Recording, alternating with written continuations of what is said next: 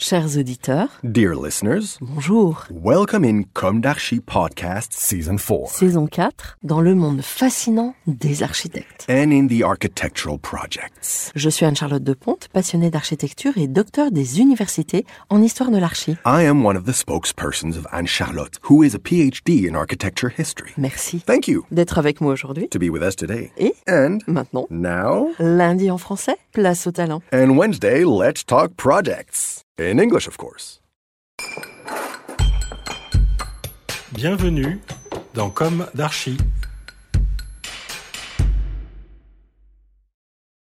Dear listeners, hello and welcome to our summer series in season 4 of Comme d'Archi. This is Estelle for Anne Charlotte.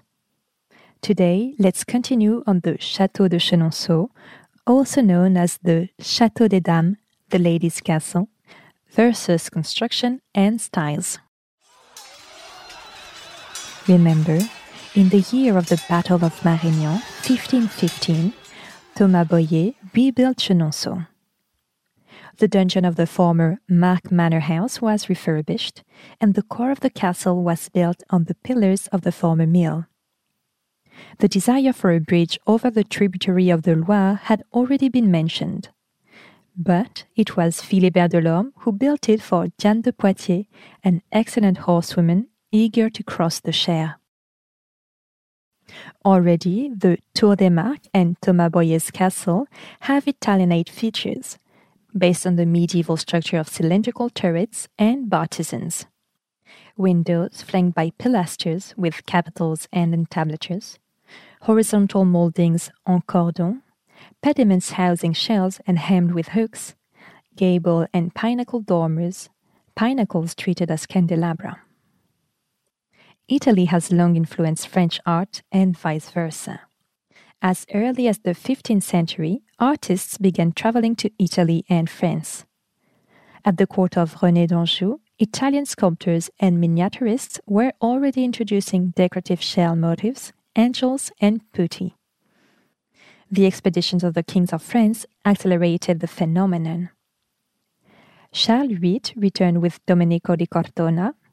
Louis XII and François Ier visited towns and monuments, placed orders, bought models and copies. Above all, they attracted artists to the French court, for a fee, of course. Leonardo da Vinci, who died in Amboise in 1519, is the best known example, but we can also cite the arrival of Andrea del Sarto, Rosso Fiorentino, Primaticcio, Serlio, and Benvenuto Cellini around 1540. But let's get back to the famous Chenonceau Bridge, because the embellishment work carried out by Diane de Poitiers, who became the owner, remains intimately linked to the enhancement of the garden. Philibert Delorme, who had already distinguished himself with his work at Château d'Anet for the Duchesse de Valentinois, was commissioned to carry out the project. His idea was to create a crossing, the starting point of which would be Thomas Bohier's corridor gallery. Work began in 1556, the year the architect was on site. The bed of the Cher was sounded. In April 1557, the construction contract for the cofferdams was signed. In order to build the bridge piers, the water had to be drained away at each pier abutment. To do this, a perimeter of watertight palisades was created, within which the water was drained, enabling the bed to be dug out and the base of the piers to be built. Navigation can then continue between the piers. At the end of Operation batardeau, the palisades were removed. The river resumed its course.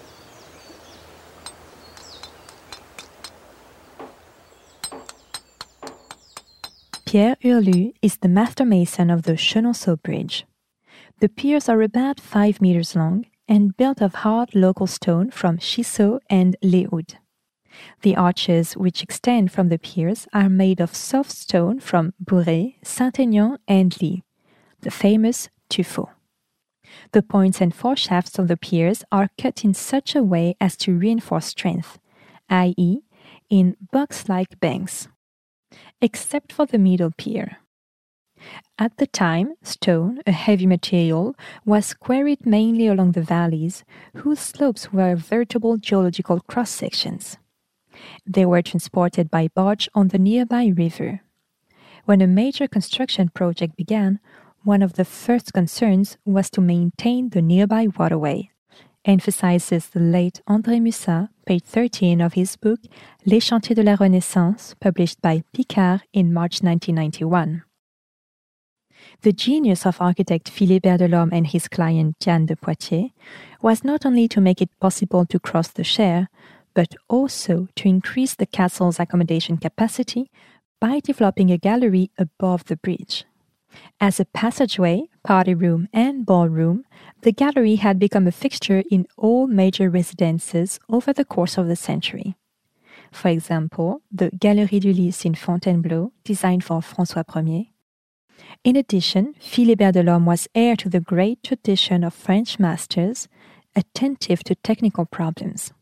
He came to the banks of the Cher to decide on the work for the gallery and to have the bridge over the gallery completed. In his estimate after describing the proposed architecture, he turns to the materials. On this 60 meter long bridge, the gallery will be as wide as the bridge, i.e., about 5 meters. Delorme's gallery at Chenonceau was also to be illuminated on both sides by windows, 1.45 meters wide and 3 meters high, located above the tip of the front beams. These high windows were to project beyond the cornice and over the roof, a new typology that Philibert Delorme had already practiced at Anet. As an option, an additional pier was added to accommodate a drawbridge. The balcony pier was to support two small protruding rooms or pavilions intended to house private conveniences, including toilets, a wardrobe, and a spiral staircase to descend to water level but it wasn't to be. Work on the bridge soon seemed to fall behind schedule. At the end of 1558, for some unknown reason, the pavilion project was abandoned. The gallery had still not been completed by early 1559. 1559, the fateful year when Catherine de' Medici took over Chenonceau. As the new owner, she in turn decided to embellish the grounds, she took up the interrupted project of Diane de Poitiers. She decided to multiply the splendor. From the simple gallery intended by Diane, she transformed it into a two level gallery.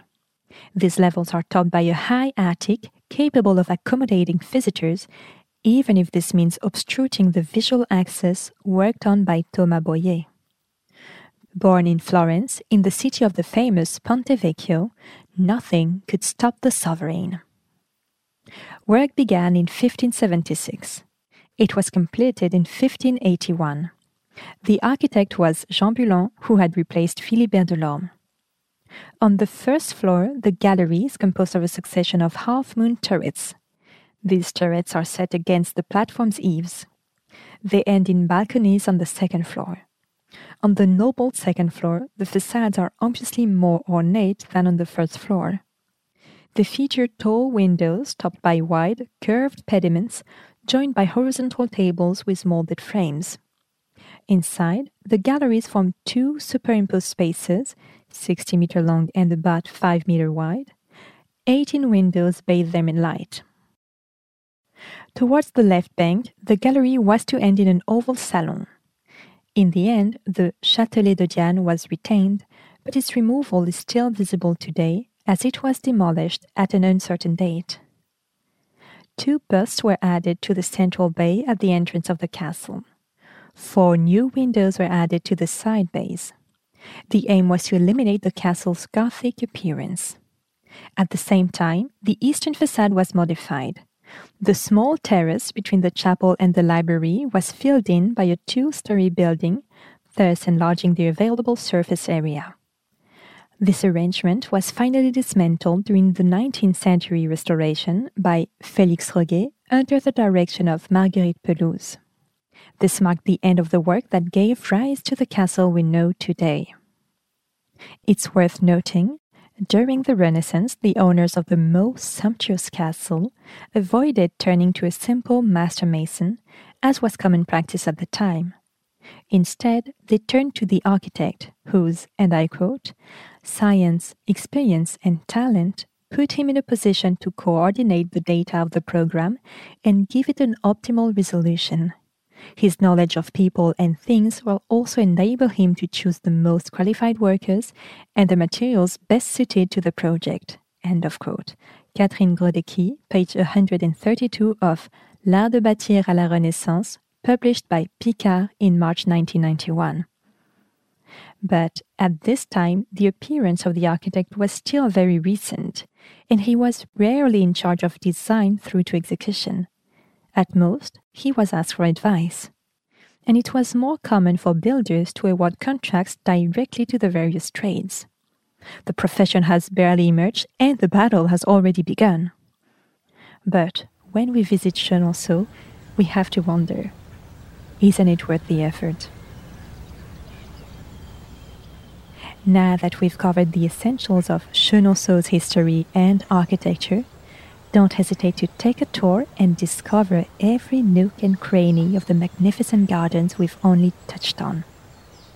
Finally, let's indulge in the dream of seeing a freewheeling dragoness cross the Cher at Chenonceau on horseback and with her long hair blowing in the wind, inspiring generations to come. Dear listeners, thank you for tuning in. Let's meet again next week for a new and exciting surprise castle. Until then, take care. Goodbye.